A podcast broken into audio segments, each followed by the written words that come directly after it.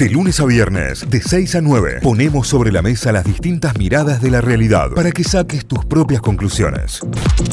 ¿Les parece que repasemos los diarios? Matecito en mano, el desayuno, el café, estás arrancando. Bueno, te leemos los portales informativos a esta hora. Lo más importante, lo más destacado. ¿Con qué noticias arrancamos el día? La voz del interior, la voz.com.ar.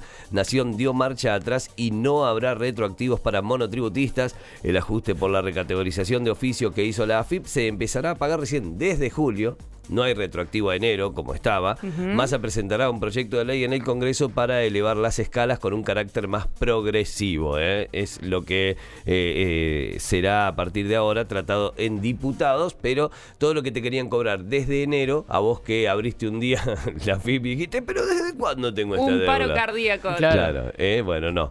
Va a ser a partir de julio, ya estás avisado igual, O sea, después en agosto no digas, ay, esto de julio. No, pero ya que no sea retroactivo es un montón. en el ex registro civil se hacen más de 500 hisopados por noche, es otro de los titulares. Restricciones en Córdoba, más control y mayor cumplimiento de noche que de día. Bueno, hoy volvieron a controlar, hoy volvieron a parar con, te piden la aplicación para circular y demás. Ayer en los dos momentos que atravesé el puente y después saliendo en la caminera también. O sea, están, que están controlando, están controlando. De ahí a qué es lo que pasa con ese control, no, ya no te podría decir. Con apoyo parcial de la oposición, el proyecto de zona fría frías recibió dictamen en diputados. Esto de zonas frías es para bajar el precio del gas en las zonas donde menos se está utilizando, las zonas frías, así se las conoce. Jair Bolsonaro le respondió a Alberto Fernández con una foto en Twitter y una palabra y la palabra selva. Bueno, ya después vamos a hablar de la frase del presidente de la nación que descendió de los barcos. ¿eh?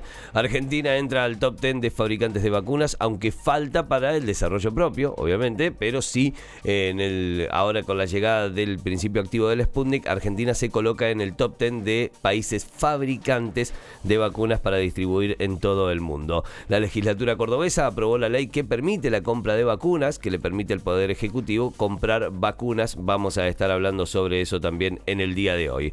El oficialismo apura el dictamen de la ley de restricciones sanitarias y podría votarse hoy, ¿eh? podría llegar a votarse hoy jueves en la sesión de diputados. En deportes, ¿qué dice Mundo de Deportivo Riestra Belgrano? Hora TV y posibles formaciones. A partir de la hora 15 estará jugando el Pirata eh, frente a Riestra. ¿eh? Hay fútbol, hay fútbol de Primera Nacional para hacer la sobremesa, ¿no? 3 de la tarde, te almorzaste algo ahí tranquilo, te miras el partido de Belgrano.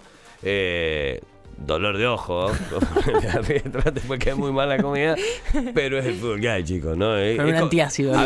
es como si jugara Boca, tampoco es que estamos hablando de Claro, no hay, no hay, mucha diferencia. Salió el parte oficial de la lesión del Cuti Romero en la selección argentina, se pierde o no se pierde la Copa América, se hace o no se hace la Copa América, son los principales titulares que tienen su portal lavoz.com.ar. Vamos a repasar los principales de hoy día Córdoba y tiene que ver con la reunión del de el jefe de gobierno español y Alberto Fernández, fuerte respaldo de Sánchez al país en su desafíos económicos, el mandatario español ratificó su apoyo absoluto en las negociaciones por la deuda, también en una distribución más equitativa de vacunas contra el coronavirus y también para fortalecer los vínculos bilaterales para lograr mayores inversiones. Bueno, los puntos, los ejes centrales de la reunión eh, y de estos acuerdos entre el jefe de gobierno español y el presidente argentino es el título principal a esta hora en el portal posturas contrapuestas por la aplicación del código rojo, lo que contábamos desde ayer o antes de ayer, pero que de estos últimos días, eh, la Unión de Trabajadores de la Salud advirtió que es una medida riesgosa y que implica mayor precarización. El código rojo trata sobre la atención domiciliaria de pacientes ante la falta de camas, ¿no? Bueno, hay posturas contrapuestas, cuenta hoy día Córdoba a esta hora.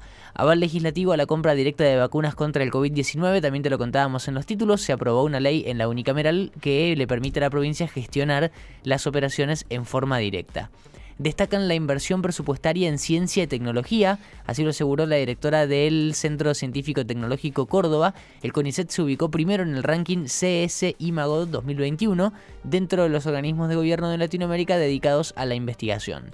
Fuerte crítica a la prohibición de despidos y a la doble indemnización es otro de los títulos. El nuevo titular de la UIA de la Unión Industrial Argentina, Daniel Funes de Rioja, insistió en la necesidad de eliminarlos a la vista del crecimiento que viene registrando el empleo en los últimos meses. Es otro de los títulos. La OMS reconoció que estudia el avance de la variante andina que la venimos nombrando hace un tiempo también, la Organización Panamericana de la Salud informó que ya fue detectada en 25 países, eh, entre ellos Argentina. Hay investigadores de Perú, de Argentina, de Chile y de Uruguay que están preocupados por la mayor presencia de esta variante que se llama andina en las muestras de pacientes que se contagiaron desde febrero hasta el día de hoy, hasta este principio de junio. Y la última que repasamos también tiene que ver con salud, pero no con COVID, sino con la teragnosis, que es la nueva esperanza en terapias contra el cáncer.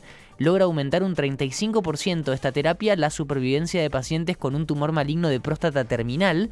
Esto... Mm, fue a través de una, de una presentación de un médico en el Memorial Sloan Kettering en eh, Nueva York. La teragnosis utiliza una misma molécula para diagnosticar y tratar la enfermedad, tratamiento que fue aplicado en 831 pacientes con cáncer de próstata avanzado. Y bueno, el 35% se aumentó la supervivencia, se llama teragnosis y fue la noticia de salud que no es de COVID del día de ayer a nivel mundial. Títulos principales que repasamos de Hoy Día Córdoba, hoydía.com.ar. Hacemos un repaso ahora de la nueva mañana, lmdiario.com.ar. Uno de los títulos principales, el gobierno distribuirá 482.400 nuevas dosis de la Sputnik B. Se trata de 400.200 eh, del componente 2, que corresponden al componente 2, y 80.200 que corresponden al componente 1. En este caso, Córdoba va a recibir 6.600 dosis del primer componente y 33.000 dosis del segundo componente de estas vacunas que hemos recibido esta semana por parte del gobierno nacional. Diputado sesionará este jueves y está en duda si se va a debatir la emergencia COVID. El Poder Ejecutivo espera que la Cámara Baja apruebe el proyecto esta semana, ya que el viernes expira la vigencia del DNU que establece eh, la actual restricción que eh, permanece en el país. Así que todavía estamos a la espera de saber si diputado sesionará este tema o no en el día de hoy. Reportan caída global de Facebook y también inconvenientes en Instagram y WhatsApp. Usuarios de diferentes partes del mundo alertaron sobre una caída de estas redes sociales. La falla se inició en las horas de la tarde del día de ayer y varios usuarios reportaron de que no podían utilizar Facebook, no podían enviar mensajes a través de WhatsApp y también Instagram tenía ciertos errores que se registraron en el día de ayer. Este jueves se verá afectado el suministro de agua en más de 20 barrios. Aguas Cordobesas anticipó que los trabajos están planificados en la red y se va a interrumpir el servicio en la zona suroeste de la, de la ciudad de Córdoba durante 8 horas. Así que tener en cuenta estos barrios que van a estar afectados porque durante el día de hoy no van a tener agua. Ley detalles, lo que te contábamos al inicio del programa, reglamentan el sistema único y normalizado de la indumentaria. En el día de ayer el gobierno reglamentó la normativa aprobada en el Congreso a fines de 2019 y rige para quienes comercializan vestimenta nacional importada a aquellas personas que hacen ventas de manera presencial y también para ventas online. Y por último, comenzó la entrega de kits sanitarios a beneficiarios de la tarjeta social. Masei visitó una escuela en Barrio San Fernando y distribuyó 338 módulos. Incluyen barbijo, jabón, lavandina, alcohol y también información para prevenir el coronavirus. Estos son los títulos principales de la nueva mañana lmdiario.com.ar. Notify, distintas miradas de la actualidad para que saques tus propias conclusiones. De 6 a 9, Notify, plataforma de noticias.